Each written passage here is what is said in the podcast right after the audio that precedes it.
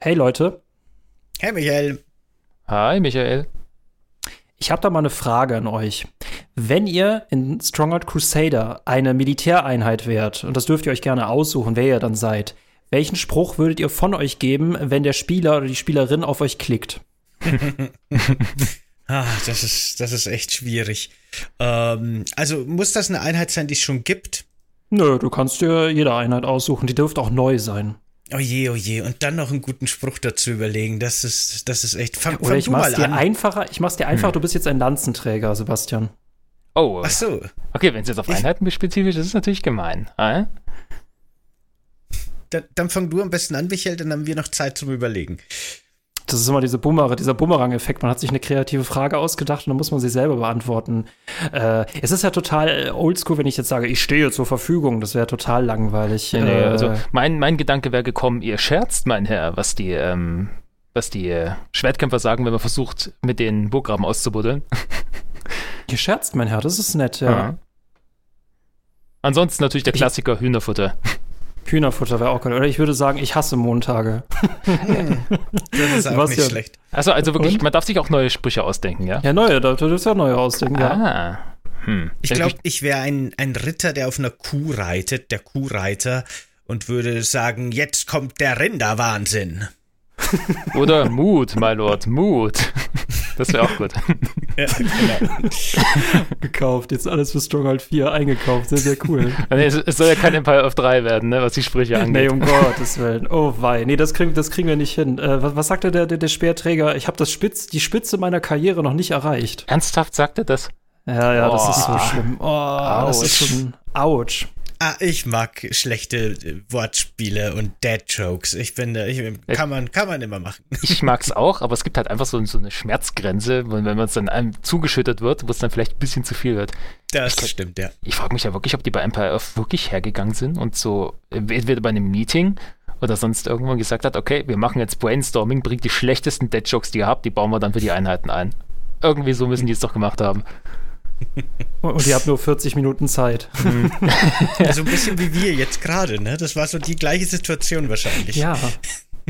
Interessant, gut, so haben wir jetzt wahrscheinlich die Entwicklung von Empire Earth 3 verstanden. Aber bevor wir in irgendeinem anderen Podcast mal zu dritt über Empire Earth 3 reden, lasst uns lieber über ein besseres Spiel reden, nämlich über äh, Stronghold Crusader, das jetzt schon einige Jahre auf dem Buckel hat, aber äh, für mich tatsächlich auch zu den besten Stronghold-Spiel gehört. Äh, ich habe mit Stronghold sehr viel Spaß gehabt, aber ich habe mit Stronghold Crusader dann noch viel mehr Spaß gehabt. Und dafür haben wir einen ganz wunderbaren Gast da, den lieben Utwin. Hi Utwin. Hallöchen.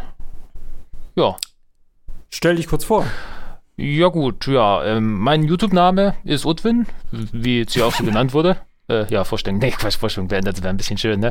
Ähm, ja, grundsätzlich mache ich jetzt Stronghold. Also ich spiele Stronghold, seitdem es raus ist, also wirklich schon seit über 20 Jahren. Auf meinem Kanal beleuchte ich es jetzt seit jetzt mittlerweile fast zwölf Jahren, also seit 2011 und mache da seitdem eigentlich fast durchgängig Stronghold-Content durch alle Teile hinweg, aber vorrangig eben Stronghold 1 und Crusader, weil das sind eben so diese Evergreens unter den Stronghold-Spielen, die eigentlich so sehr man es auch versuchen will, irgendwie niemals tot bekommt und niemals irgendwie ähm, zum Altern kriegt. Das ist bis heute erstaunlich. Und übertroffen werden die auch nicht, ne? Die haben ja öfter schon versucht mit Nachfolgern und auch dem Legend-Spin-Off und sowas, das irgendwie so also die Formel ein bisschen anzupassen und zu erneuern. Aber das ist dann einfach nicht mehr so das, das Kern-Stronghold, das man so liebt, irgendwie, finde ich. Irgendwie nicht, ne? Wie ich immer so schön sage, Firefly hat den Unfall begangen, mit einem perfekten Spiel zu starten und dann die, mhm. haben die einfach die Erwartungslatte so hochgelegt, dass man die einfach nicht mehr erreichen kann. Aber ja, so kurz das mit dem Erstling, ne, das mit dem Erstling zu schaffen. Am Anfang war eigentlich alles perfekt und jedes weitere Spiel kann nur noch schlechter als der Erstling werden. Ähm, ich weiß nicht, wie es euch geht. Also ich mochte vor allem den ersten Teil für seine Kampagne, aber was dann Stronghold Crusader ein bisschen so mitgebracht hat, jetzt abgesehen vom Kreuzzug-Szenario, ähm, war es für mich so der Multiplayer-Aspekt, weil das kannte ich halt aus dem ersten Teil nicht. Und äh, endlich konnte ich dann in Stronghold Crusader äh, mit sieben Fürsten äh, innen äh, dann auf einer Map halt äh, mich gegenseitig bekriegen. Das war für mich der große Zauber an Stronghold Crusader. Ich weiß nicht, wie es euch da geht. Ja, doch. Oder ich, ich, ich lasse erstmal noch, ähm, wenn, wenn, wenn, jemand anderes noch was sagen will, also ähm, jetzt hier Nee, bitte, bitte, sag ruhig. Okay. äh, grundsätzlich ja, das ist tatsächlich, da kann man sich immer ein bisschen drum streiten, was jetzt, ob jetzt Stronghold 1 oder Crusader besser ist. Ich finde, das ist wirklich die Frage, was spielt man lieber? Spielt man für Atmosphäre und Kampagne dann den Einser? Aber hat man richtig Bock auf Skirmishes und Multiplayer, dann natürlich Crusader. Das ist einfach so, die Teile, die nehmen sich nicht gegenseitig was weg, die ergänzen sich einfach super, finde ich.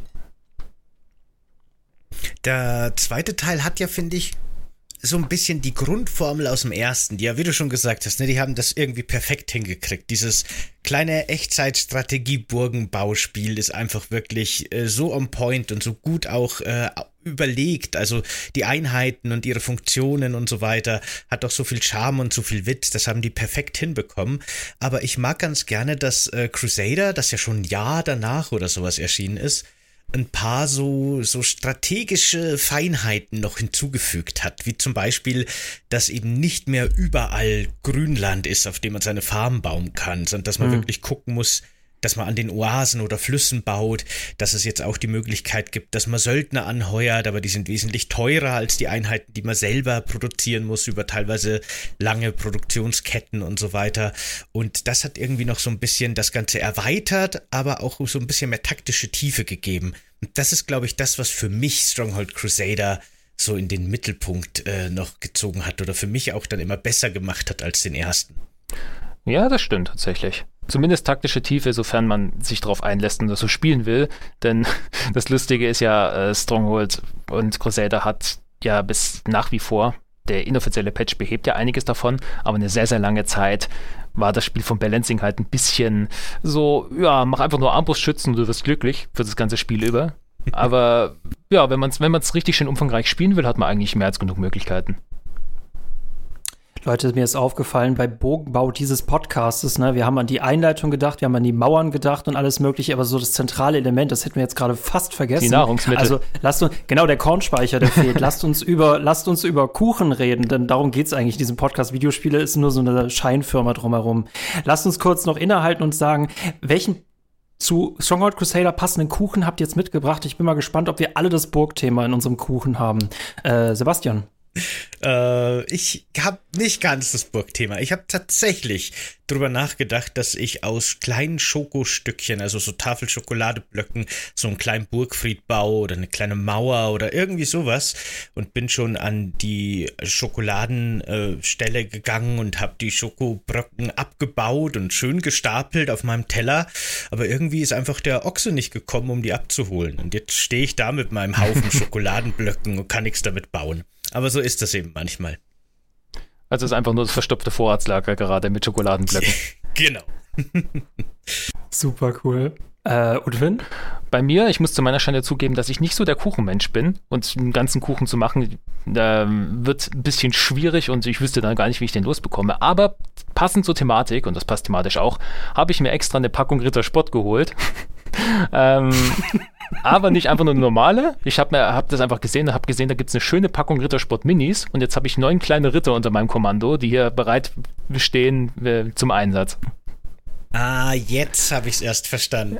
Ja, ja, Rittersport. Ich verstehe. Aha. Sehr gut. Mhm.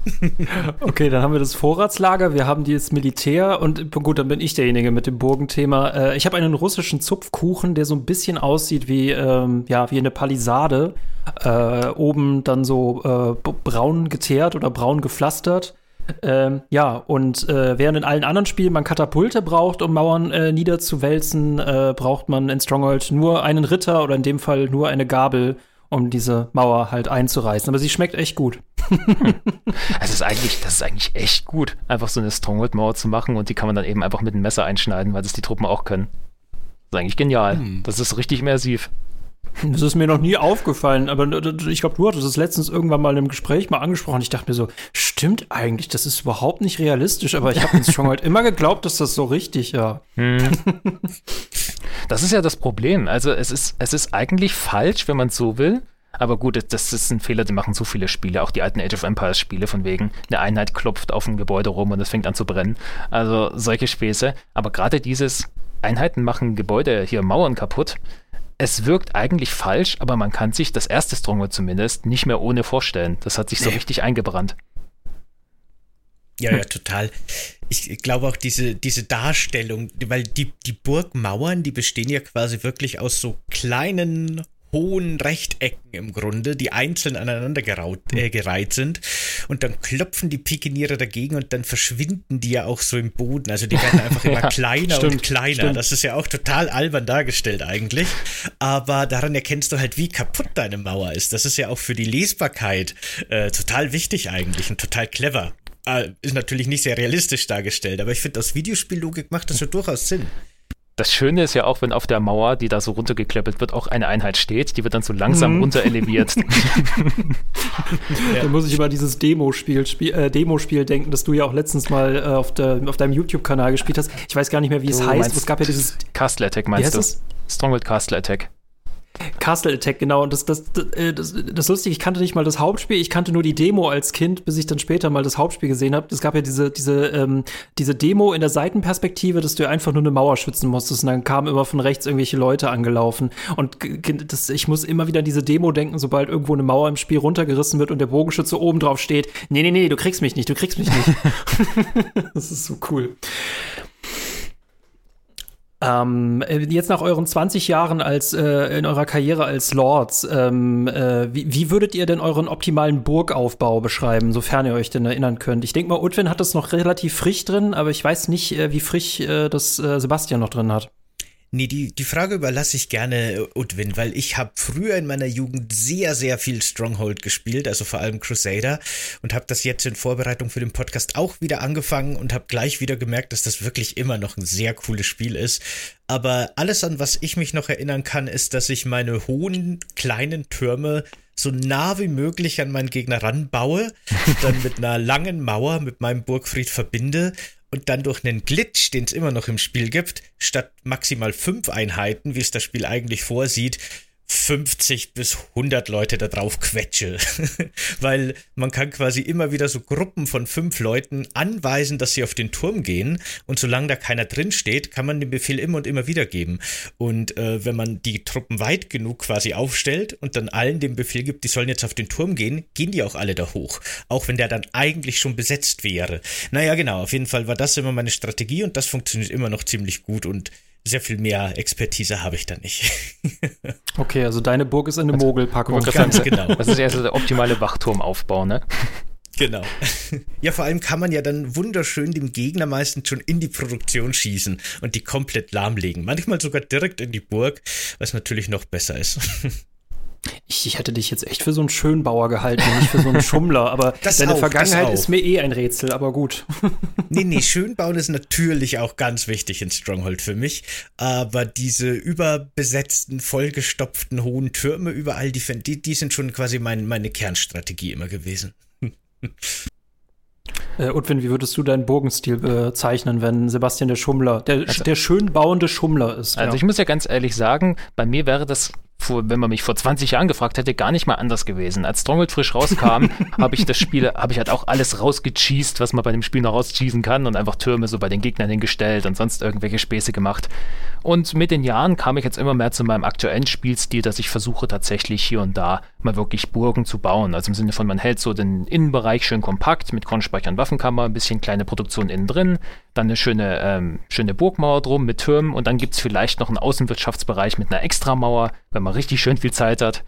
Ähm, ist nicht der effizienteste Spielstil, es geht auf jeden Fall besser, aber es ist auf jeden Fall auf eine gewisse Weise schöner so zu spielen, beziehungsweise macht einem das Spiel auf diese Weise ein bisschen mehr Spaß, weil zu Stronghold auch ein kleines bisschen das kreative Ausleben gehört. Das ist schon ein bisschen so das Minecraft unter den Strategiespielen, wenn man es so will, mit dem Burgenbauen.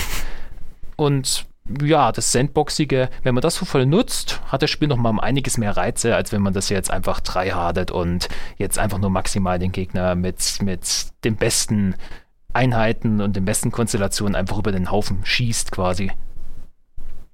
Ich glaube, ich, boah, ich habe ich hab wahrscheinlich verschiedene Phasen durchlebt als Sire und Lord, aber ich glaube, so das Spezifische an meinen Burgen war, glaube ich, immer Mauer hinter Mauer, also wirklich der dicke große Wall und vor allem äh, ähm, die äh, Mauerstücke mit ganz viel, ich weiß gar nicht, wie man die nennt, das sind diese ähm, Das sind diese ähm, Öfen, in denen halt, ich weiß gar nicht, wie das heißt, ne? Öfen, in denen Feuer drin ist, damit halt Bogenschützen halt Feuerpfeile ah, die, haben. Die Kohlepfannen meinst du? Kohlepfannen, genau. Und das, also der, die Feuerpfeile, das war immer so mein äh, Markenzeichen. Dass wenn der Himmel brennt, dann weißt du, dass, äh, dass, dass, dass ich in der Nähe bin. Und da die sich ja alle nach Tieren benannt haben, zumindest die ja aus dem ersten Teil, äh, die äh, Stronger Crusader, die anderen Fürsten haben sich nicht mehr nach Tieren benannt, aber ich dachte immer, wenn es die Schlange, den Wolf, das Schwein und den, die Ratte gibt, dann bin ich der Fuchs. Hm. Auch nicht schlecht.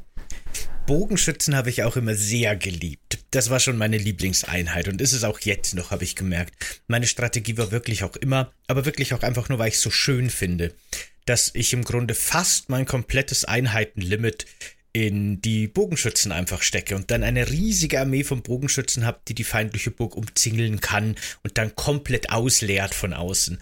Das ist auch nicht die realistischste Taktik, also, ne, aber ich fand das so, so schön einfach wirklich, so, so eindrucksvoll schön, wenn dieser massive Pfeilhagel auf den Gegner mhm. runterregnet, ne, 200 Pfeile oder wie hoch das Einheitenlimit ursprünglich war, ich weiß es nicht.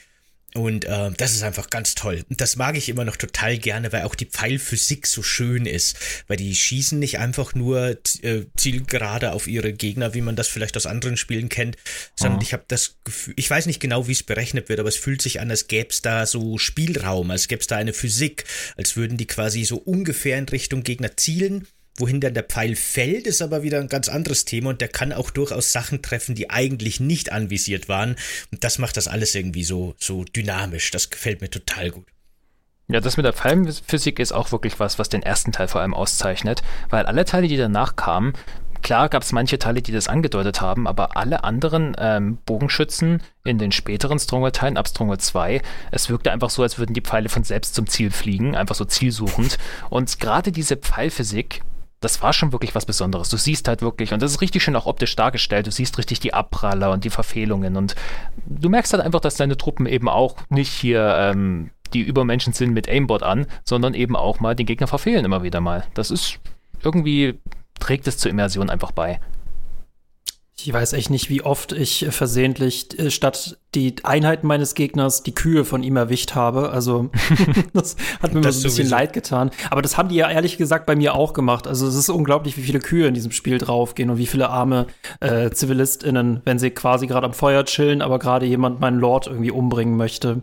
Äh, für mich persönlich ist mit Stronghold extrem viel Nostalgie verbunden. Äh, das hängt vor allem auch mit dieser, ich würde es manchmal historisches Bilderbuch-Grafik nennen. Ich weiß gar nicht, wie man das nennt, aber es ist eine total hübsche Grafik. Und irgendwie alles danach war für mich ein Verrat. Also für mich persönlich, wir hätten immer noch bei diesem, bei dieser 2D-Optik bleiben können. Alles danach, 3D können Firefly einfach nicht. Und das, ab dem Punkt war die Reihe auch für mich gestorben. Äh, wie steht ihr dazu? Also, mir geht's da ganz ähnlich. Ich, mich hat auch kein Teil nach Crusader abgeholt. Ich wollte ganz kurz nur, bevor ich die Frage dann an Utwin abgebe, äh, sagen, weil du gerade ZivilistInnen gesagt hast, gibt es im Stronghold-Universum wirklich Frauen? Ich habe immer das Gefühl, ja. Ja, gibt es. Ich dachte, es gibt nur männliche Figuren und die entstehen irgendwie, indem man Käse im Feuer vom Burgfried opfert und dann entstehen die aus dem Rauch oder so ähnlich. Ich glaube, so vermehren die sich. Ich weiß es nicht genau. Aber ja. Also an sich, gerade aus dem Kopf würde ich sagen, die Brauerin und die Gerberin. Das sind, glaube ich, zwei, ähm, zwei ah, weibliche. Ja, okay. Und natürlich die, und wenn man Häuser baut, laufen noch so mm, Mütter genau. durch die Gegend, so rein dekorativ. Gut, gut. Dann nehme ich das Gut, zurück. Okay. Guten Morgen, Eure Lordschaft, genau. Genau. Was ganz genervt ist. Guten Morgen, Eure Lordschaft.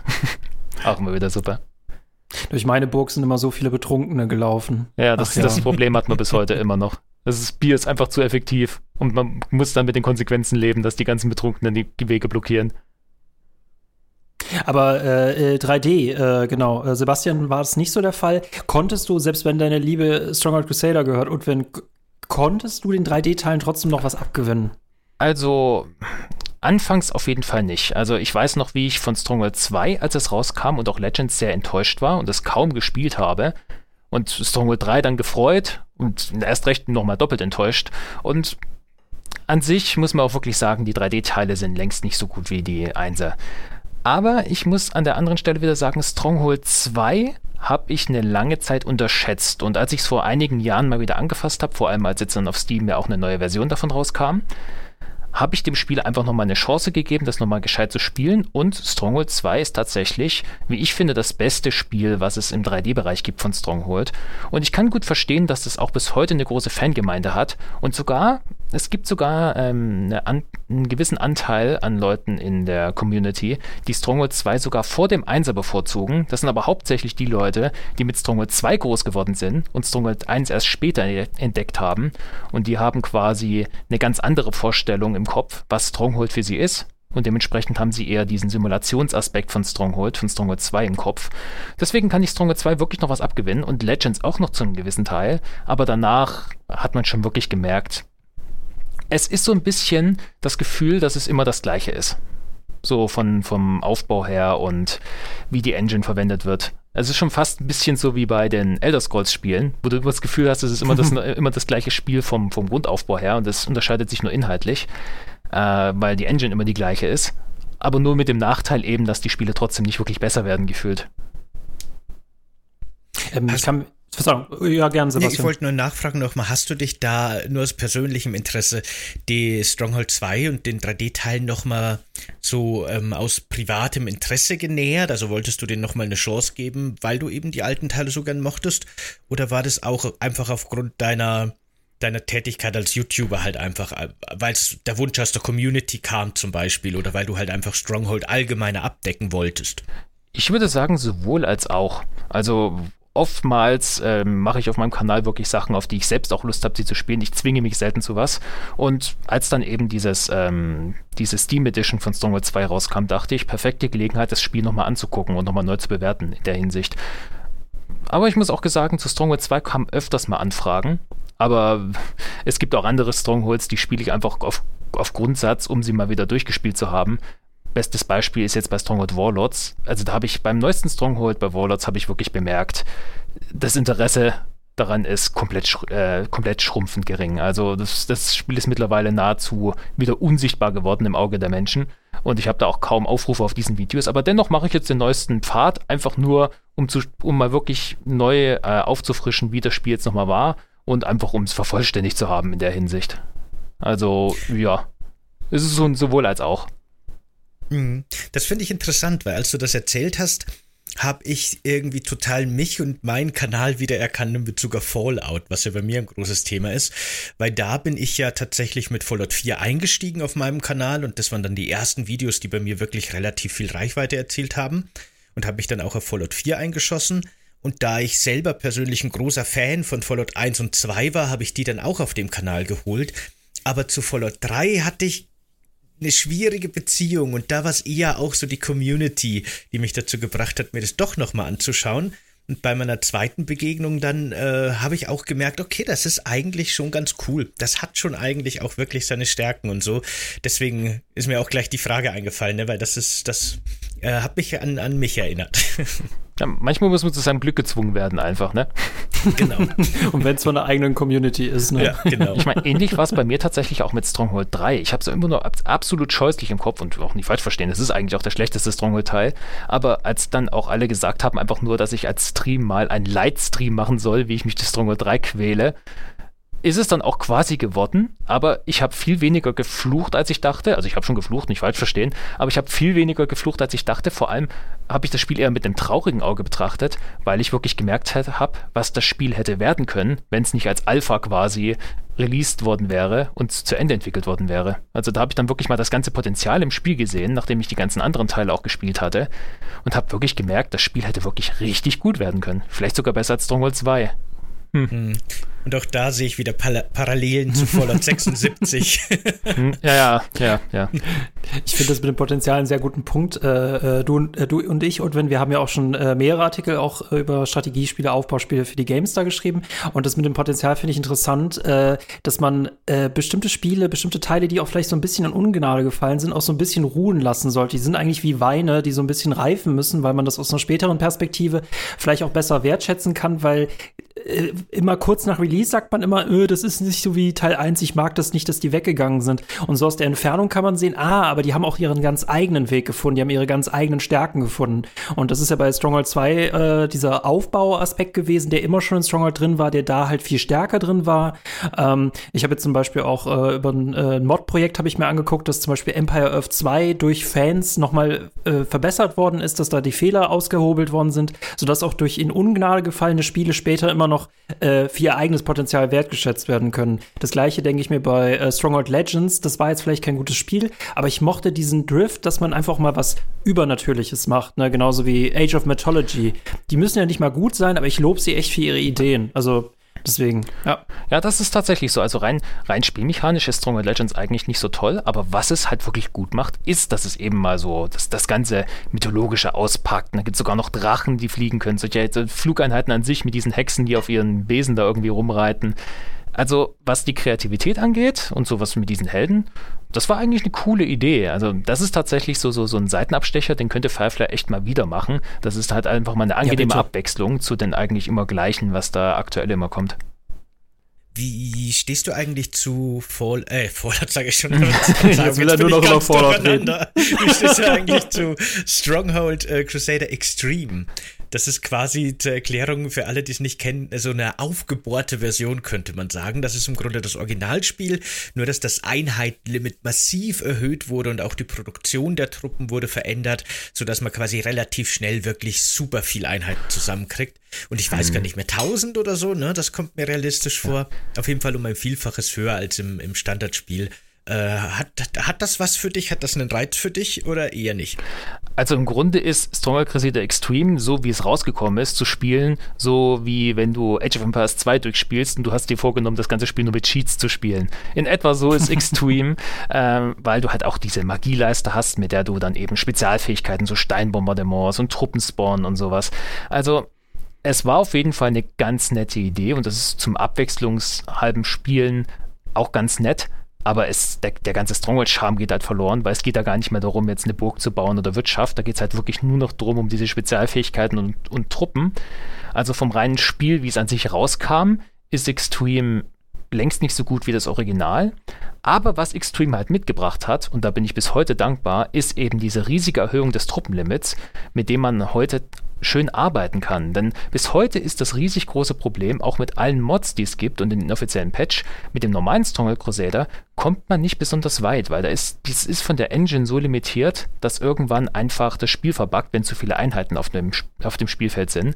Aber durch Extreme ist dieses Limit einfach zehnmal so hoch mindestens, wodurch man da wenn man Extreme als Vorlage nimmt, viel mehr Sachen machen kann. Mittlerweile ist es ja auch möglich, Extreme so umzupatchen, dass das normale Stronghold quasi, ähm, also dass man das normale Stronghold als Extreme mehr oder minder machen kann. Nur leider die Kreuzzugmissionen nicht, aber man kann ansonsten sich jetzt diese Magieleiste entfernen lassen und die Extreme-Mechaniken rausnehmen. Man hat aber die Vorteile von der verbesserten Engine, dass man die ganzen neuen Truppenlimits nutzen kann. Das ist auf jeden Fall was Tolles, was Extreme gebracht hat. Für die ganze Modder-Community. Ah ja, das klingt wirklich tatsächlich sehr cool. Das muss ich mir auch mal anschauen. Bei mir ging es genau wie du gesagt hast, der Charme geht dadurch eben komplett verloren. Ähm, uh, wir haben uns da, ich kann mich noch erinnern, dass wir uns in meinem Freundeskreis wirklich auch, auch gefreut haben auf Extreme und uns gedacht haben, wow, nach so langer Zeit kommt jetzt nochmal äh, Stronghold Crusader in der verbesserten Version, so dachten wir, ne? Aber dann, naja, nicht es, ganz. Es ist irgendwie immer seltsam, wenn, wenn Firefly dann so sagt, ja, wir machen mal was fürs alte Stronghold, dann ist immer irgend so ein Haken dabei. Entweder was für Extreme, wo es was anderes war, als die Leute erwartet haben, oder wie es bei mir der Fall war, als dann vor einigen Jahren plötzlich Firefly hergebracht hat und einen neuen Patch für Stronghold Crusader rausgebracht hat. Das ist gerade mal ein paar Jahre her, da haben sie gesagt, ja, wir haben jetzt die Version 1.41 rausgebracht, statt 1.3, einen neuen Patch draufgebracht, der irgendwie nichts gemacht hat, außer dass ich das Spiel nicht mehr gescheit aufnehmen konnte. Okay. Und ich dachte, ja, herzlichen Dank. Deswegen spiele ich bis heute mit der Version 1.3 weiter und spiele nicht die Steam-Version. Ähm, aber ja, war trotzdem lustig. Haben die also extra einen Patch rausgebracht, um dich zu sabotieren? Das ist ja eine andere Art des Kompliments, ne? Äh, ja, quasi. Äh, aber so eine, ähm, dafür noch mal kurz zurück zu Stronghold Crusader, was für mich halt irgendwie so aus zwei ähm, Dingen bestand, nämlich einmal diesem ganz normalen Skirmish-Matches, was ich gefühlt zu 90 Prozent gespielt habe, und dann den sagenumwobenen äh, Kreuzzug, den du ja jetzt auch in x Varianten gespielt hast, Utwin. Mhm. Äh, Sebastian, hast du den Kreuzzug auch gespielt? Hast du dich der Kampagne angenommen? Mhm. Ich habe die damals durchgespielt sogar, wobei ich mich erinnern kann, dass hinten raus teilweise das, das schon sehr schwer wurde. Und ich habe auch meine beiden Hühner, die man zur Verfügung hat, mit denen man einzelne äh, Maps überspringen kann, gebraucht, damit ich bis zum letzten komme. Aber ich kann mich erinnern, dass ich sehr viel Spaß damit hatte. Und ich habe jetzt auch vor dem Podcast nochmal eine neue Kampagne angefangen, aber habe da nur drei Matches gemacht, um wieder so ein bisschen reinzukommen und mich wieder zu erinnern. Aber das ist schon auch ein sehr cooler Modus, finde ich, der einem auch immer wieder durch relativ kreatives Map-Design und kreative Ideen in ganz neue Situationen bringt, aus denen man sich dann irgendwie wieder rausholen muss. Das finde ich schon sehr cool. Ja, und das Schöne beim Kreuzzugmarsch, wie ich finde, ist, da sind auch ein paar Missionen dabei, die vergisst man einfach nicht. Es gibt die ein oder andere Mission, die man dann, wenn man es dann, selbst wenn man es nach zehn Jahren mal wieder anfasst und man kommt über eine gewisse Mission, die einen ewig lang Probleme bereitet hat, wenn es in der Kindheit war, denkt sich, oh Gott, die, dass ich das vergessen habe, kann ich mir gar nicht vorstellen. Das ist auch immer schön. Es gibt immer wieder mal so Missionen, die auftauchen, wo man sich an den Kopf fasst und denkt, oh Gott, die gab es ja auch noch. die sich, die sich eingebrannt hat, vor allem diese, diese, Na äh, diese Namen. Äh, was wäre für dich, äh, was ist für dich so die schlimmste äh, Mission, die dir, die sich tief in deine Albträume reingebrannt hat, Udwin? Ja, neben, neben den Klassiker mit den letzten Missionen von jeweils vom Kreuzzugmarsch sind es, glaube ich, zwei. Einmal, es hieß ein nebliger Fluss, das ist diese, wo man zwischen zwei Richard Löwenherzen quasi ähm, gestopft wird, die einen gleich von den Seiten beschießen, wenn das Spiel losgeht. Und das andere ist der Donnerhügel. Das ist diese eine Mission, bei der man jetzt da gegen den Kalifen und den Saladin kämpft und da auch in einer, un, in einer richtig gemeinen Lage ist. Das sind so die zwei, die sich auch bei mir richtig festgebrannt haben. Selbst ohne die ganzen Patches und äh, die aggressiven KIs, wie sie es jetzt gibt, auch ganz in Vanilla waren das zwei Missionen, die bei mir schon in meiner Kindheit so Ehrfurcht ausgelöst haben, ein bisschen. Ich glaube, bei mir war es tatsächlich, ich habe ein paar Missionen gespielt, habe dann Hühner verwendet und als ich merkte, dass ich keine Hühner mehr habe und bin dann auf eine Albtraummission gestoßen, habe ich es nicht, äh, habe ich nicht weitergespielt und bin wieder zurück zu Skirmish gegangen. Wobei ich bei Skirmish auch nur auf einer Karte gespielt habe. Das ist diese Achterkarte mit dem Fluss in der Mitte. Ähm, heißt die Talfluss oder so. Das ist auch, glaube ich, die oberste und ich habe mir nie die anderen Karten angeguckt. Ähm, Ach, das war immer ganz wundervoll. Äh, was mich dazu bringt, ähm, wer war eigentlich euer liebster Freund in dem Spiel und wer war euer liebster Feind? Da fange ich einfach mal an. Also mein liebster ja, Freund, bitte. eigentlich von meiner Kindheit an, war eigentlich immer Richard Löwenherz. Ganz ehrlich, das war immer so der Best Buddy, den, den jeder immer so hatte.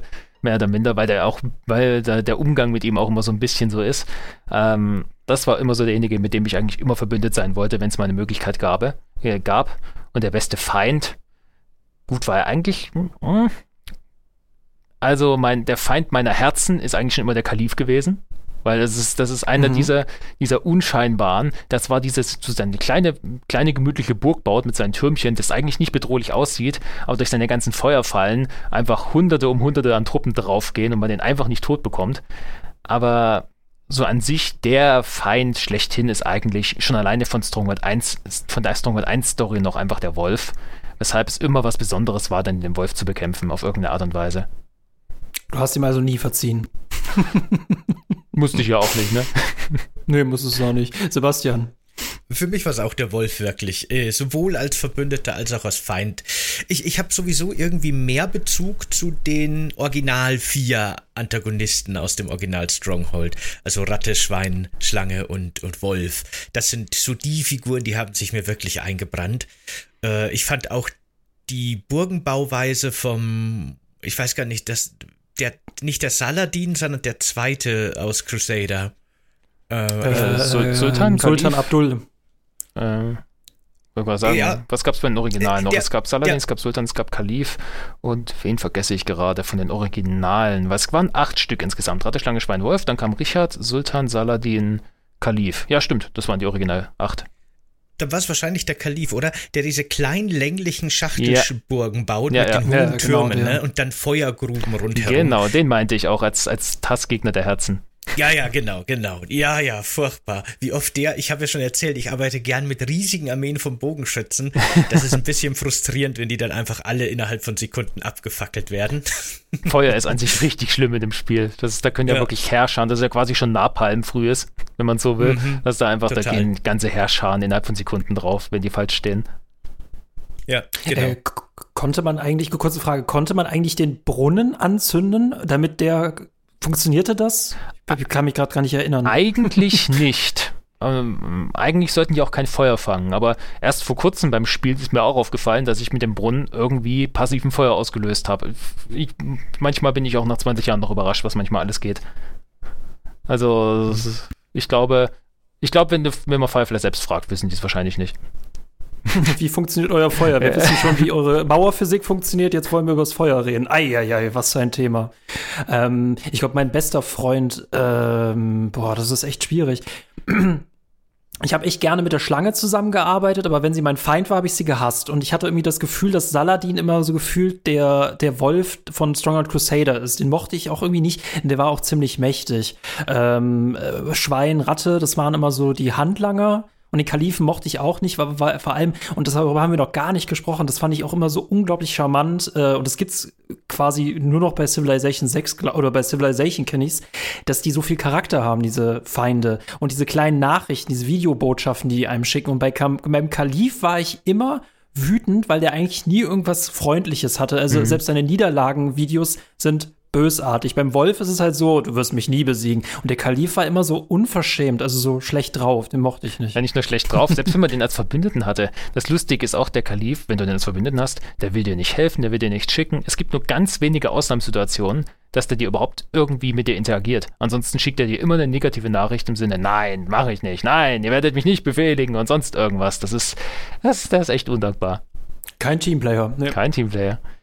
Aber was, was diese ganzen ähm, Charaktereigenschaften angeht, ich weiß noch, wie unglaublich ich mich auf Crusader gefreut habe, wie ich die Demo gespielt habe in meiner Kindheit und mich dann so unglaublich auf den Release-Tag gefreut habe und dann wirklich enttäuscht war, ähm, was Ratte, Schlange, Schwein und Wolf angeht, weil ich hatte mich richtig drauf gefreut, mich mit irgendeinem von denen zu verbünden, äh, zu verbünden und vielleicht mal neue Sprüche kennenzulernen, wie die mit dir interagieren, wenn du mit denen verbündet bist. Nur um mitzukriegen, mhm. dass die diesen komischen Sprecher für sich haben. Dieser Typ, der immer sagt, mein Meister benötigt dies und das und jenes. Da war ich echt enttäuscht. Ich hatte wirklich gehofft, dass die nochmal neue Sprüche bekommen haben und mit einem freundlich interagieren, wenn man mit denen verbündet ist. Das hatte ich mir im Kopf richtig schön ausgemalt. Ja, ich mir auch. Welche Täuschung. Naja, Firefly. Hm. Die Sprüche von den Figuren sind ja auch wirklich bis heute legendär. Immer wieder so auf Reddit oder so, auch wenn es um ganz andere Themen geht, antwortet irgendjemand mit einem Stronghold-Zitat und dann geht's los. Dann kommen die ganzen Reactions und dann wird wirklich die ganze Litanei an äh, Stronghold-Zitaten aufgezählt. Und äh, es ist wirklich einfach großartig, was da für, für schöne Sprüche drin sind. Ich habe auch, als ich jetzt eben nach, nach wirklich langer Pause, bestimmt zehn Jahre, wenn es reicht oder sowas, vor dem Podcast jetzt wieder Crusader gestartet habe, habe ich so mein erstes Match gestartet. Ähm, habe so ein bisschen angefangen zu bauen und meinen Steinbruch und meine erste Farm. Und dann hieß es so, die Schatzkammer leert sich. Und ich dachte mir, oh yes, ich bin wieder zu Hause. Perfekt. Ja. Das sind da wirklich. Ich bin auch jedes Mal überrascht, wie viele Leute grundsätzlich Stronghold kennen. Das ist ähnlich wie mit Age of Empires 2 wo man auch so mitbekommt, selbst Leute, die mit Videospielen eigentlich nichts am Hut haben, kennen dieses Spiel. Und ähnlich ist es mit Stronghold, vor allem im deutschen Raum, dass übertrieben viele Leute Stronghold kennen auf irgendeine Art und Weise. Ich hatte schon mal wirklich die Situation, dass ähm, ich in der Bahn, ich weiß nicht, ob es Bus oder Bahn war, ich glaube in der Bahn saß und bei jemandem ging das Handy an, also hat, hat eine Handynachricht bekommen und da, da kam als Nachricht eine Nachricht von Richard Löwenherz. Und ich musste schmunzeln und die Hälfte vom, vom Zug gefühlt hat geschmunzelt und gelacht, als ich das gehört habe. Ich mir auch dachte, die haben das alle gecheckt, einfach, denn diesen, diese Anspielung, weil man dachte, wie viele Leute kennen eigentlich Stronghold? Das ist Wahnsinn. Aber das ist halt noch diese Persönlichkeit, das hatte ja Age of Empires nicht. Ne? Du kämpfst ja einfach nur gegen irgendeine KI und das hatte sich bei Stronghold immer so angefühlt, als würdest du gegen echte Menschen kämpfen. Und wie gesagt, bis auf Civilization kenne ich das auch gar nicht, dass mal äh, Fürsten du so eine Identität gibst. Und das, ja. das habe ich an Stronghold auch mal geliebt, ja. Ja. Das Lustige ist, wenn man sich dann mal mechanisch mit den Sachen auseinandersetzt, dann nimmt es ein bisschen den Zauber, weil man merkt einfach nur, dass äh, die KIs alle so ein bisschen den gleichen Algorithmus verwenden und bloß ein bisschen anders eingeschränkt sind. Aber nur diese Nachrichten, nur diese Nachrichten von denen machen das so persönlich plötzlich, dass du wirklich mhm. das Gefühl hast, da ist jemand dahinter. Äh, das ist nicht nur einfach irgendein KI-Algorithmus, du spielst da wirklich mit irgendeiner Art von Persönlichkeit. Und das ist halt wirklich etwas, ja, wie du schon gesagt hast, außer äh, Stronghold und Civilization kriegen das kaum Spiele hin heutzutage. Manche versuchen es, aber es klappt einfach nicht so richtig. Da hat irgendwie Stronghold eine Magie entfalten können, die bis heute kaum erreicht ist in dem Fall. Hm, das ist aber wirklich ein guter Punkt, ne? weil diese KI, wie die funktionieren, kann man ja tatsächlich sehr leicht durchschauen. Die sind ja immer wieder, folgen die genau dem gleichen Muster. Man weiß nach einer gewissen Zeit relativ schnell schon, wie die bauen und was die gerne machen an Ressourcen und auch in welchen Abständen die mit welchen Truppen angreifen werden und so weiter. Das macht die sehr berechenbar, aber genau, wie du schon sagst, wenn dann plötzlich die Nachricht kommt, blas die Trommel, schlag das Horn, das Schwein ist im Anmarsch, direkt von vorn. Frauen. Dann freut man sich schon auf seine Keulenträger, die dann im Pfeilhagel untergehen. Und es ist egal, dass man weiß, die kommen alle fünf Minuten. Es ist wunderschön. Ja. Und auch dieses, dieses Gesamte, dass die Charakter haben, das merkt man schon alleine daran, wie viel persönlicher Leute so KI-Kämpfe beispielsweise nehmen. Da trage ich ja auch welche aus auf meinem Kanal, dass da einfach KI-Lords gegeneinander kämpfen, ohne dass der Spieler irgendwie mitmacht. Und das ist einfach für die Leute viel unterhaltsamer und persönlicher, als wenn man beispielsweise bei StarCraft oder bei ähm, Warcraft einfach mal sowas hat wie ähm, schwere KI, äh, Mensch spielt gegen schwere KI Protoss oder sonst irgendwas. Die Leute sind viel, viel ähm, mit mehr drin, wenn es plötzlich ist, Richard gegen Saladin. Da haben die einfach für mich das Gefühl, dass da zwei, zwei historische Personen gegeneinander spielen und nicht einfach irgendwelche zwei KIs. Und das ist, das hat einfach einen gewissen Reiz, muss man sagen. Da merkt man, dass die Persönlichkeitsbildung einfach großer Teil mit der Fall ist. Und wie die Leute einfach viel mehr mit den Persönlichkeiten ähm, sympathisieren, als mit der KI an sich. Das ist ja äh, bei dir tatsächlich, du, du, du, du spielst ja nicht nur Stronghold-Matches, du machst ja auch sehr viele verschiedene Projekte. Du hast das eine schon erwähnt, die sind die KI-Kämpfe, dass du ähm, äh, gemoddete KIs gegeneinander antreten lässt und dass du ein bisschen so der Fußballmoderator bist, ähm, äh, was, was, was, was wirklich sehr, sehr unterhaltsam ist. Und das andere, was du machst, ist ja, dass du den, äh, den Kreuzzug äh, mit sehr aggressiven äh, KIs spielst, äh, wo, du, wo du ja noch aktuell dran bist. Ähm, hast du äh, äh, schon Pläne äh, für die, die KI KI-Kämpfe danach, wie man das Ganze noch toppen kann? Das ist eine gute Frage. Das wird sich wahrscheinlich im Laufe der Zeit geben, weil ich glaube, ich habe jetzt die dritte Staffel vor kurzem von den KI-Kämpfen gemacht und bis jetzt war es immer so, dass mit jeder Staffel was dazugekommen ist. Die allererste, die ich gemacht habe, war einfach ganz vanilla, so wie es eben ist, nur mit der Tatsache, dass man sich als Spieler ausblenden kann. Ähm, also wirklich komplett pur. In der zweiten Staffel haben die KIs, glaube ich, andere Burgen bekommen. Und ab der dritten Staffel gab es dann das erste Mal den inoffiziellen Patch, dass die ganzen KIs sich vom Verhalten ändern können und aggressiver werden etc. pp. Und ich habe mich da immer so ein bisschen mit der Modding-Community zusammengesteckt, beziehungsweise die gesamte Modding-Community und ähm, ich haben von Anfang an ziemlich zusammengearbeitet. Es ist einfach mehr oder minder so entstanden, dass mich jemand ähm, angeschrieben hat, der den Code halbwegs kennt und gesagt hat, hey, ich könnte ein bisschen was verändern, wärst du daran interessiert, dass man da mal was macht und könntest du das präsentieren? Dann habe ich das gemacht und dann kamen mehr Leute zu diesem Team dazu und dann ist es bis heute ziemlich stattlich gewachsen und hat bis jetzt einen ziemlich guten Patch entwickelt, der auch immer umfangreicher wird und ich kann noch nicht mal sagen, was da alles dazukommt. Viele Sachen kamen bis jetzt dazu, von denen ich niemals gedacht hätte, dass man die in Crusader hinzufügen kann. Und deswegen bin ich sehr gespannt drauf, was jetzt noch dazukommt und wie sich Crusader noch entwickelt. Und je nachdem, was noch so dazukommt, könnte es sein, dass dann mal einfach eine Staffel 4 kommt von den KI-Kämpfen mit irgendwas, was ich mir jetzt vielleicht noch gar nicht vorstellen könnte. Sehr gut ausgewichen. Hm. Also bei mir, ist, bei mir sind viele Projekte ohnehin sehr, sehr spontan. Also es ist selten, dass ich jetzt auf ein Jahr im Voraus plan. Vieles ist einfach so, ach Mensch, ich glaube, nächste Woche fange ich mal damit an. Klingt auf jeden Fall sehr, sehr cool, vor allem auch die Modding-Community. Da kriege ich echt Bock, dass ich mich da auch mal nochmal genauer einlese und gucke, was es da auch so gibt an interessanten Mods mittlerweile. Weil ich habe schon gemerkt, ich habe echt wieder Bock bekommen auf äh, Stronghold Crusader und gerade wenn man da so ein bisschen mit neuer Variation rangehen kann, hätte ich schon äh, wirklich Lust drauf. Äh, Gibt es dann auch Mods, die zum Beispiel so Kreuzzüge und die Kampagne maßgeblich verändern? Also jetzt zumindest diesen Kreuzzugmarsch auf jeden Fall. Das spiele ich ja jetzt gerade. Ich mache jetzt gerade diesen aggressiven Kreuzzugmarsch, bei denen die KIs allesamt stärker und aggressiver sind und äh, effektiver arbeiten. Und gerade der zweite Teil von Kreuzzugmarsch, also von Mission 51 bis 80, wird jetzt aktuell komplett von den Karten sogar überarbeitet, weil die im Original zu klein sind und zu schwierig, äh, zu problematisch für die KIs. Und dementsprechend der zweite Kreuzzugmarsch wird gerade komplett mit neuen Karten ausgestattet, wo jede einzelne nochmal überarbeitet wurde. Also an den Kampagnen wird viel gearbeitet. Aber was auch eigene Kampagnen angeht, ähm, kann ich auch Stronghold Europe empf empfehlen, also Stronghold Europa. Denn das Spiel geht tatsächlich her und ähm, verändert Stronghold Crusader von der Optik so, dass es wieder wie Stronghold 1 ist, mit eigenen Kampagnenmissionen sogar. Das ist durchaus interessant. Also man hat Stronghold Crusader vom Gameplay und hat Stronghold 1 von der Optik. Die ah, Mod ist schon ein bisschen älter, aber auf jeden Fall es wert, es sich mal anzugucken. Hast du da irgendwelche Strategien, wie man am besten startet in dem Spiel oder wie man besonders gut irgendwie davon kommt am Anfang? Weil äh, wenn du die Kampagne, von der wir gerade geredet haben, und sowohl Michael und ich sind ja der Meinung, dass die schon teilweise super schwer ist, wenn du die auch noch mit noch aggressiverer KI spielst, wie überlebt man da die erste halbe Stunde? also beim Original kam ich meistens mit Improvisieren sehr, sehr gut durch. Ähm, mittlerweile bei den richtig, richtig schwierigen Missionen ist der beste Tipp, den man geben kann, Spielgeschwindigkeit runterstellen. Weil wenn man mit so hoher Spielgeschwindigkeit startet, man kann mit den Reflexen der KI nicht mithalten. Und wenn man ah. dann mal so richtig schön runtergeht, dann hat man Zeit, sich zu überlegen, was man wie machen will. Aber ansonsten als Start erstmal wichtig, Ressourcen zu sichern. Also einfach neben dem Kornspeicher, den man nicht vergessen sollte. Und das ist, das passiert den Besten. Das mache ich nach 20 Jahren immer noch, den Kornspeicher zu vergessen. Ähm, ersten Holzfällerhütten, ersten Ressourcen außenrum ausnutzen und dann kann man sich überlegen, wie man sich aufbaut. Und vieles kann man von da aus improvisieren. Aber das Wichtigste ist halt wirklich Spielgeschwindigkeit runter, um sich einen Überblick zu verschaffen und gut reagieren zu können.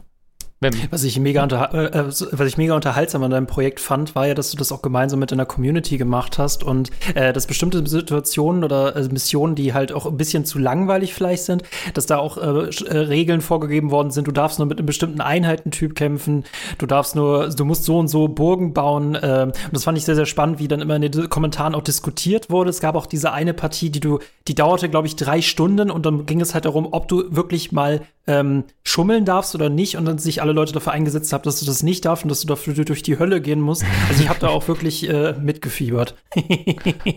ja, sowas. Ich meine, das war halt vor allem noch während des äh, ursprünglichen Kreuzzugmarschs, wo noch relativ leichte Missionen dabei sind, wo ich mir einfach dachte, okay, bevor man da jetzt einfach in fünf Minuten drüber bürstet, stellt man sich einfach selbst lustige Challenges jetzt mittlerweile, wo ich jetzt bei den sehr, sehr harten Missionen angekommen bin, kann ich sowas schon fast gar nicht mehr machen, weil das, die fordern einem schon alles ab. Man darf, das, das, die Sache ist die jetzt, die, der zweite Kreuzzugmarsch mit den aggressiven KIs und den überarbeiteten Karten, das ist jetzt schon wirklich von Profis für Profis äh, erstellt worden. Also da muss man schon wirklich alles einsetzen, was man so zum Spiel kennt, um da gut durchzukommen. Also das ist dann schon eher der Hardcore-Kern, aber das ist ja, das hat man sich selbst ausgesucht, sagen wir es mal so. Wenn man, wenn man wirklich hergeht und sich die aggressiven KI-Modpacks drauf macht mit überarbeiteten Karten, die den Spieler benachteiligen, dann ist das ein Schicksal, das man sich als Spieler ausgesucht hat, das man jetzt unbedingt durchleben will. Es ist das, was dich motiviert, dass wenn du dann äh, unter Beschuss bist, ja, ich habe es mir selber ausgesucht. Ja, genau. Oh Gott, ich wäre an manchen Stellen schon so zusammengebrochen. Hast du das schon mal bereut bisher? Weil ich, ich bin auch jemand, gerade bei so rundenbasierender Strategie, die ich sehr gerne mag, starte ich gerne von Anfang an auf dem allerhöchsten Schwierigkeitsgrad und ganz oft so in der Mitte des Spiels denke ich mir dann, um Gottes Willen, warum habe ich das gemacht und bereue meine Entscheidung und würde am liebsten nochmal leichter von vorn anfangen. Oder ist das für dich wirklich noch motivierend?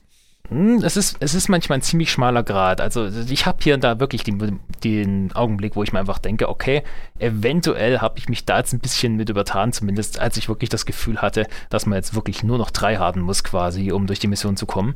Aber das hat sich ein bisschen gefangen wieder und mittlerweile habe ich gemerkt, okay, es ist vielleicht doch nicht so schlimm, wie ich es mir anfangs vorgestellt habe und man hat doch noch ein bisschen kreative Freiheit und dann kam jetzt die Motivation doch wieder zurück. Aber ja, es ist wirklich ein schmaler Grad zwischen beiden. Das, das muss ich zugeben man hat dann zumindest auch noch so echte Erfolgserlebnisse, ne? wenn man dann was, das am Anfang unüberwindbar scheint, doch irgendwie noch hinkriegt.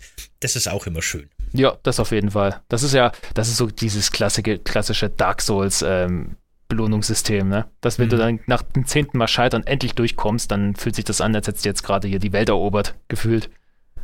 Mhm, genau, ja. Ich finde es total äh, interessant, äh, da ich jetzt zuvor äh, auch jetzt für ein Projekt über Empire Earth 2 gesprochen habe die eine Mod erstellt habe, die aber ursprünglich tatsächlich aus der Stronghold-Community kommen und da hatten sie mir einen Link zukommen lassen, wo zum Beispiel Einheiten durch Herr der Ringe ersetzt worden sind und ich hätte da so Bock drauf, einfach zu recherchieren, wie viele verschiedene äh, äh, Mods es gibt. Es gibt ja auch zum Beispiel in deinem Bekanntenkreis gibt es ja auch Leute, die haben ganz neue KIs geschrieben. Äh, Tomb Raider, äh, Azula gibt es, äh, Peter Lustig gibt es auch, dann gibt es The Hand of Blood, es gibt ja sogar dich selber als KI. Genau. Ähm, ich, ich will mich auch mal als KI sehen, ähm, das wäre eigentlich ziemlich lustig lustig. Und äh, Sebastians KI wäre wahrscheinlich der schön bauende Schummler.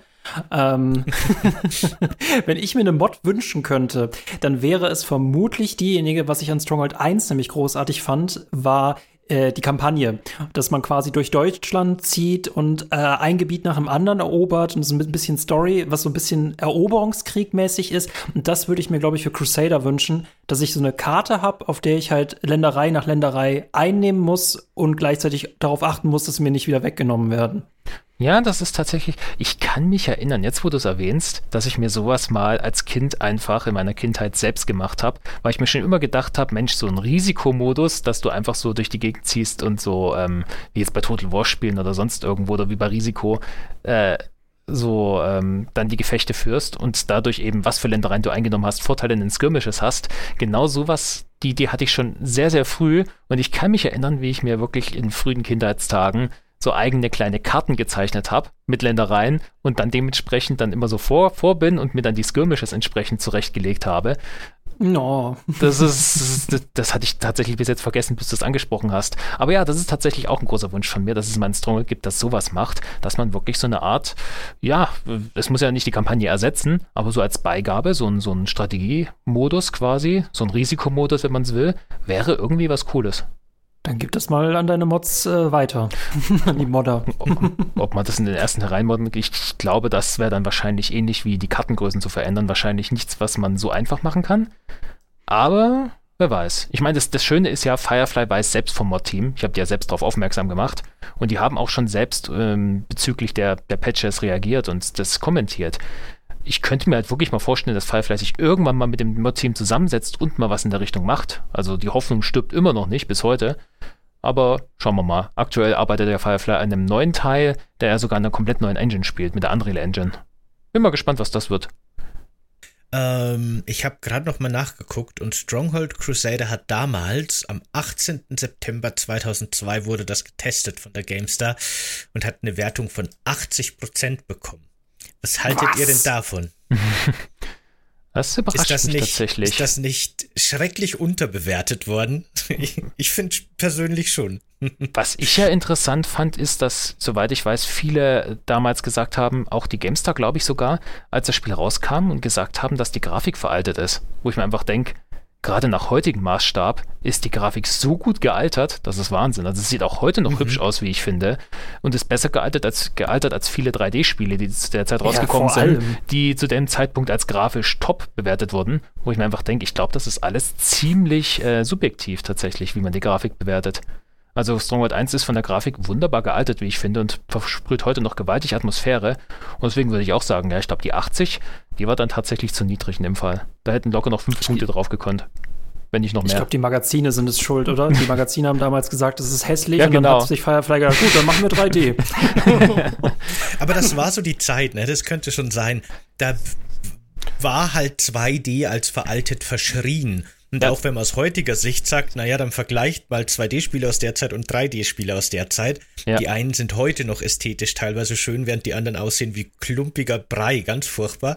Aber ne, das ist halt einfach manchmal so ein bisschen so ein Zeitgeist. Und damals war das halt vielleicht nicht mehr ganz so in diesem Empfinden von, wie jetzt ein modernes Spiel auszusehen hat. Vielleicht lag es wirklich daran auch.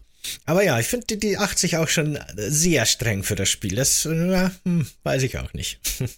Da, da, muss ich mal anrufen und das klären. Also, das ist ja. Vielleicht kann man noch nachwerten oder so, musst du mal gucken, ja. Ich verlange eine Nachwertung. Das muss jetzt nach all den Jahren korrigiert werden, verdammt. Vor allem, da die GameStar doch so eine, so eine äh, starke Beziehung mit Firefly hat, weil ich kann mich bis heute erinnern, ich habe ja lange die GameStar gelesen, äh, wie Heiko Klinge bis heute immer wieder gerne sagt, dass ähm, dieser Abflachmodus, den es in Stronghold gibt, nur wegen ihm drin ist. Weil er mal hergegangen ist, ähm, bei den Entwicklern gespielt hat und gesagt hat, Mensch, so ein Modus, bei dem man so ähm, flach runter kann, um besser bauen zu können, das wäre echt praktisch beim Bauen. Und ein paar Tage später haben die den eingefügt, dann vor Release. das ah, ist auch ganz lustig. Und der ist wirklich Gold wert, der, der Modus. Ist Gold also das wert, war ja. sehr gutes Approve äh, Improvement da, ja. Sehr cool. Ja, dann, äh, Utwin, dann sagt Firefly, wenn sie das nächste Mal anrufen, sag denen mal, du fändest es viel besser, wenn es einen Eroberungskrieg-Modus in, in dem nächsten Stronghold gibt. Hm. Na, dafür müssen wir erstmal wissen, was die überhaupt mit dem neuen Stronghold vorhaben, weil das Problem ist ja wirklich, das kann ja jetzt alles Mögliche sein. Gut, hat man bei Warlords auch gesagt und dann war es wieder das Gleiche, aber ähm, diesmal ist ja wirklich ein Engine-Wechsel drin. Diesmal mit der Unreal Engine ich habe zwei, äh, ich sehe zwei Möglichkeiten. Entweder wird das neue Spiel absolut grottig oder es wird besser als alles, was an 3D-Spielen bis jetzt rausgekommen ist. Ich glaube, für dazwischen ist gar kein Platz. Das wird eins von beiden. Ich finde, du müsstest einfach in dein Löwenherz-Outfit ins Büro reingehen, dir das 30 Sekunden erklären lassen von denen, was das nächste Stronghold ist, und dann sagst du, okay, danke, falsch. Ich zeichne es euch auf. Eroberungskrieg-Modus, alte Grafik. Ich bin, ich bin dann der eine Typ von diesem Meme, der diesen Vorschlag macht und aus dem Fenster geworfen wird. Maybe, maybe. Ja. Aber das glaube ich wirklich. Ich glaube, jetzt heute aus aktueller Sicht könnte ein Stronghold in der schönen 2D-Grafik, also in der modernen 2D-Grafik, sehr gut funktionieren. Das könnte diesen alten Charme wieder einfangen, aber trotzdem äh, ist das halt heute nicht mehr veraltet. Im Gegenteil, also 2D ist ja eigentlich äh, zu einer absolut legitimen parallelen Darstellungsform von 3D äh, mittlerweile geworden, je nachdem, für welche Ästhetik man sich entscheidet. Und ich glaube, da wäre ich Fan davon. Ich glaube, das fände ich ziemlich cool sogar, wenn es dann gut aussieht und ans, als, ans, ans Original erinnert vor allem. Das wäre jetzt übrigens der, der richtige Enthüllungsgag einfach.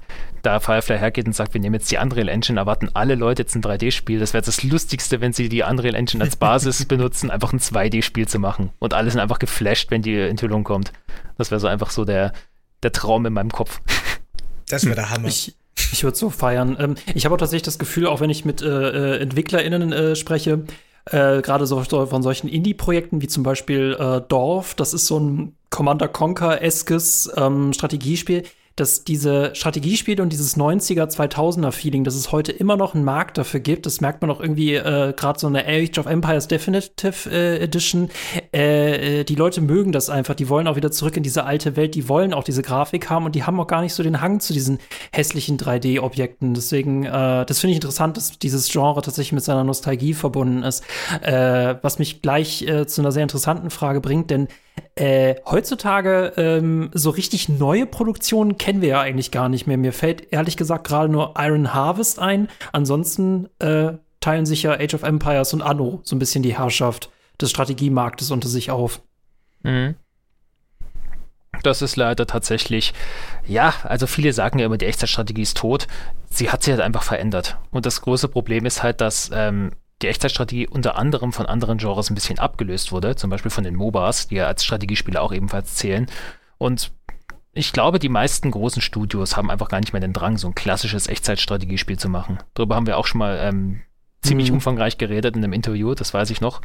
Und das hat viele Gründe, warum es jetzt heute so ist, wie es ist. Und natürlich wirkt sich das auch auf ähm, die Menge aus der Spiele, die jetzt kommen. Also es gab in der Zeit, die späten 90er, die frühen 2000er, da war ja Echtzeitstrategie das, was heute Open World ist. Wo jedes ja. Jahr gefühlt zehn neue Titel kommen und äh, du stellenweise schon gar nicht mehr mitbekommst, äh, dass es welche gab. Äh, Spiele, die einfach untergehen in der Masse.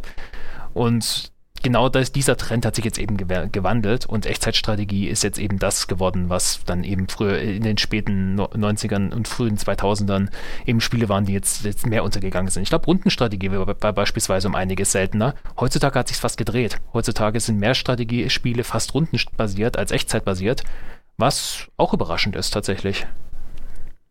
Ich glaube, das könnte auch tatsächlich damit zusammenhängen, dass es Rundenstrategie vor allem auch dank XCOM, dem, dem Reboot, äh, sehr gut auf die Konsolen geschafft haben und sehr gut auf den Controller geschafft haben, dass das auf den Controller gemappt wird.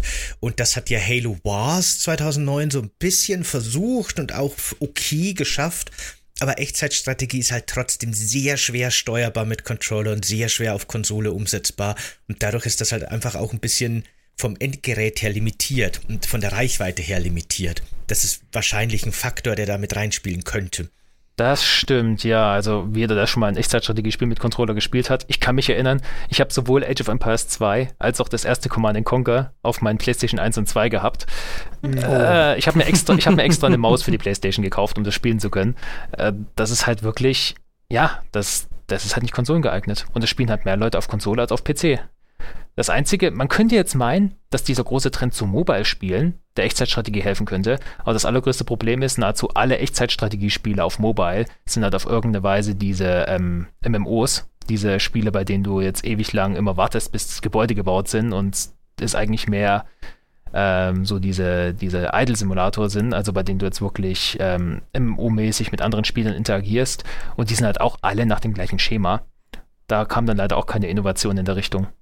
Es scheitert ja bei Konsole oft daran, äh, du kannst einfach dieses Maus klicken und einen Rahmen ziehen. Das kannst du nicht mit einem Controller imitieren, ne? Mhm. Weil das ist ja auch ein ganz anderer physikalischer Winkel, als wenn du wirklich von oben runter drückst oder deinen Daumen auf einen, auf einen, auf einen Joystick halt legst. Ich weiß noch, dass äh, Tropico 6 ja auch ein ganz furchtbares Beispiel war. Das hat, die haben auch diesen Trend aktuell, dass statt Baumenüs machst du so ein Bauradmenü. Aber dieses Radmenü hatte noch mal Außenräder für jeweils die eigenen Bereiche, so dass du halt wirklich oben, wie, wie, wie bei einem Safe-Knacker, oben links in die Ecke zielen musst, damit du in das Auswahlmenü oben rechts kommst. Dann musst du da wieder was wählen. Ich finde, ein Spiel, das es sehr, sehr gut geschafft hat, war Frostpunk. Da muss man aber auch sagen, bei Frostpunk, die haben auch keine Einheiten, die du anwählen musst. Äh, Frostpunk hat hat das ganz gut hinbekommen. Du musst auch wirklich wenig ähm, wirklich auf dem Bildschirm tun. Du musst halt wirklich viel mehr äh, Strategie äh, einsetzen. Das ist halt Tropico 6 so, war ein Albtraum. Ja. Hm. Das ist halt eher so ein bisschen der Stadtbausimulator, genau. auch auf sehr begrenzten kleinen Rahmen. Du hast ja sogar relativ strenge Regeln, wie du deine Gebäude platzieren kannst, so ringförmig um dein Hauptgebäude. Da durch die limitierte Struktur, ne, kann man das, lässt sich das auch viel leichter steuern. Aber Echtzeitstrategie ist halt einfach auch vom Interface und von der Bedienung her so komplex eigentlich. Also mit Maus und äh, Tastatur, also gerade mit der Maus super easy, aber das auf Tasten zu übertragen wird einfach immer so unnötig komplex und das macht es halt echt schwierig.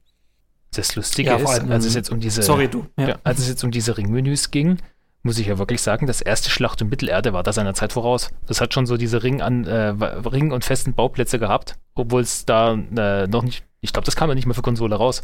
Da ging es noch nicht mal darum, ähm, äh, Strategiespiele für Konsole zu portieren und der erste der von Schlacht im Mittelalter hat das einfach schon gemacht. das, das lustig. war das, wo du doch deine, deine, eigene Burg hattest und du hattest ja auch nur bestimmte Felder. Ja, genau, man hat die äh, gewissen Felder, bei denen ah. man machen kann und sobald du diese Felder auswählst, öffnet sich so ein Ringmenü, was du dort bauen willst. Man könnte meinen, das Spiel ist für Konsole gemacht worden, dabei war es das eigentlich gar nicht. Ja. Stimmt. Was ich echt schade finde, äh, gerade auf Schachtel Mittelerde 2, das ist ähm, das hatte so einen ganz komischen Lizenz-Horror, weil sie dann ja wieder verschwunden ist mhm. und deswegen kam es auch digital niemals raus. Deswegen ist das bis heute auch so eine richtige Rarität, davon eine CD zu haben. Ähm, viele der Spiele, die ich damals richtig cool fand, erstens kriegst du sie heute meistens nicht und wenn du sie hast, musst du meistens mit einer Virtual Console arbeiten, damit du sie überhaupt auf deinem Rechner spielen kannst. Oder du hast das Glück, es gibt bestimmte Mods dazu. Mhm. Ähm, ein, ein Strategiespiel, an das ich denken muss, wäre zum Beispiel America No Peace Beyond the Line. Mhm. Es ist nicht besonders gut, es war ein Age of Empires Klon, aber das hatte auf jeden Fall ein saugeiles Setting. Ich kenne tatsächlich, ich kenne das äh, Strategiespiel America tatsächlich noch. Und das habe ich in meiner Kindheit auch gerne gespielt, aber bis heute auch nicht mehr gesehen tatsächlich. Gut zu wissen. Und das Gemeine ist ja auch ähm, bei einigen Spielen, es gibt zwar viele Spiele, die mittlerweile auf GOG, auf Good Old Games, ähm, jetzt neu veröffentlicht werden wieder, aber die sind halt meistens leider auf Englisch. Und ich meine, selbst wenn man dem Englischen hm. mächtig ist, oftmals ist die Nostalgie, die man damit empfindet mit dem Spiel, die deutsche Sprachausgabe, die, die man damals von seiner Kindheit noch kennt. Und wenn die nicht mehr da ist, fehlt ein bisschen was. Ähnlich ging es mir mit Empire Earth. Da habe ich auch eine Weile gekämpft, dass ich eine, eine moderne, laufbare Version bekomme mit der deutschen Sprachausgabe noch. Äh, ja. Empire Earth ohne seine Sprüche, ich, nee, das ist nicht mehr mein Empire Earth. Das wäre das gleiche, wie wenn ich Stronghold nicht mehr auf Deutsch spielen könnte. Ja, das wäre auch so ein Beispiel. Gibt es ein Strategiespiel, Sebastian, das du unbedingt mal heute wieder spielen willst, was wahrscheinlich unmöglich ist? Was unmöglich ist. Also an was ich immer gern denke bei Strategiespiele ist Supreme Commander. Das ah. habe ich super gerne gespielt zu seiner Zeit, aber das ist, glaube ich, heute noch sehr gut spielbar. Mhm. Ähm, ich müsste da echt mal, ich muss mal, ich müsste da mal googeln. Es gab ganz viele auf jeden Fall, aber auch Command Conquer gibt's ja diese Remastered Edition, ne? Ich glaube, mhm. die sind ganz gut konserviert, die meisten, die ich da so gespielt habe. Mir fällt jetzt keins ein spontan, das verloren gegangen ist in den Gezeiten der digitalen Welt. ich bin immer noch froh, dass ich es geschafft habe, die Völker 2 wieder äh, zum Laufen zu bringen. Ähm, ja, nee, einfach unglaublich atmosphärisches Spiel. Ist ja weder, ist nie, eigentlich nicht so ein richtig ein Strategiespiel, hat so Strategiespielelemente, aber äh, das war für mich die volle Nostalgiepackung. Aber schön, dass wir uns um Stronghold Crusader echt gar keine Sorgen machen müssen, weil das ja echt noch von so vielen ModderInnen äh, erhalten wird. Mhm. Das auf jeden Fall. Ja, Leute, ähm, äh, von, von, meiner Seite aus könnte das jetzt fünf Stunden weitergehen, aber dann wollen wir uns das vielleicht, äh, sofern nämlich jetzt nicht äh, äh, wieder Zwischenfahrt oder so, ähm, wollen wir das von zu einem anderen Podcast aufsparen. Äh, ähm, ja, vielen, vielen Dank, dass du da warst, Utwin. Komm gerne wieder. Gerne doch. Und ja, wenn, wenn es gut ankommt und man hätte gerne den zweiten Teil davon oder man will mich woanders sehen, dann gerne Bescheid geben, dann lasse ich mich vielleicht überreden. Unter Umständen. Leute, schreibt es in die Kommentare, bitte. es gibt noch genug Stronghold-Teile. Steckst du eigentlich grundsätzlich auch in Echtzeitstrategie oder ist auch wirklich Stronghold so dein, dein Steppenpferd, ähm, auch privat? Tatsächlich doch schon gut. Ich spiele eigentlich so viel Stronghold auf meinem Kanal, dass ich schon fast gar nicht mehr dazu komme, es privat zu spielen. Aber Echtzeitstrategie es ist halt wirklich so eine Phase, die sich entwickelt hat. In den frühen 2000ern habe ich natürlich viel Echtzeitstrategie gespielt, weil es eben der Hype war in dem Augenblick. Dann die, ähm, das Ende der frühen 2000er habe ich dann viele, viele Shooter gespielt und so, so andere Spiele. Und dann einfach so ab 2010 kam wieder so der richtige Strategie-Hype bei mir, der bis heute irgendwie anhält. Das ist also wirklich so Age of Empires, Command Conquer, auch Supreme Commander, wo du erwähnt hast. Alle möglichen Strategiespiele äh, immer mal wieder gespielt und Spaß dran gehabt. Und ja, das gibt es eben auch privat, auch wenn die Auswahl heutzutage ein bisschen begrenzter ist als damals.